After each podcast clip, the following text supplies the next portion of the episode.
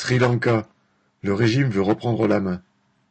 Après des mois de protestation contre les pénuries et l'inflation, et après l'envahissement de son palais, le président sri-lankais Gotabaya Rajapaksa a été obligé de s'enfuir à Singapour, d'où il a envoyé sa démission le 13 juillet.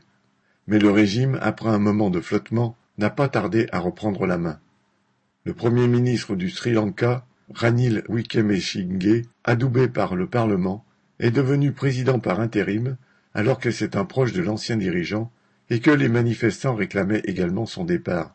D'ailleurs, nombre de membres du nouveau gouvernement sont des soutiens connus et revendiqués du clan Rajapaksa. Sitôt investi, le nouveau président a envoyé des centaines de policiers et de soldats armés de fusils d'assaut et de matraques pour expulser les derniers manifestants qui occupaient le palais et qui avaient pourtant annoncé qu'ils quitteraient le bâtiment pacifiquement.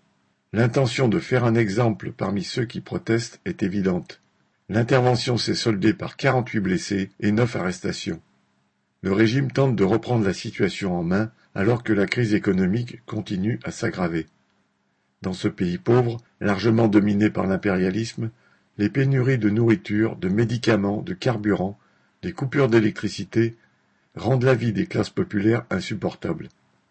Le nouveau gouvernement a annoncé la réouverture des écoles, mais seulement trois jours par semaine, faute d'essence pour les transports en commun.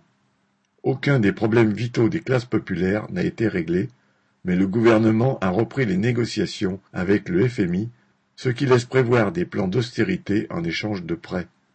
Les travailleurs du Sri Lanka n'ont aucune raison de se contenter d'un changement à la tête de l'État, et encore moins d'accepter le retour de bâton avec la répression qui s'amorce. Camille Paglieri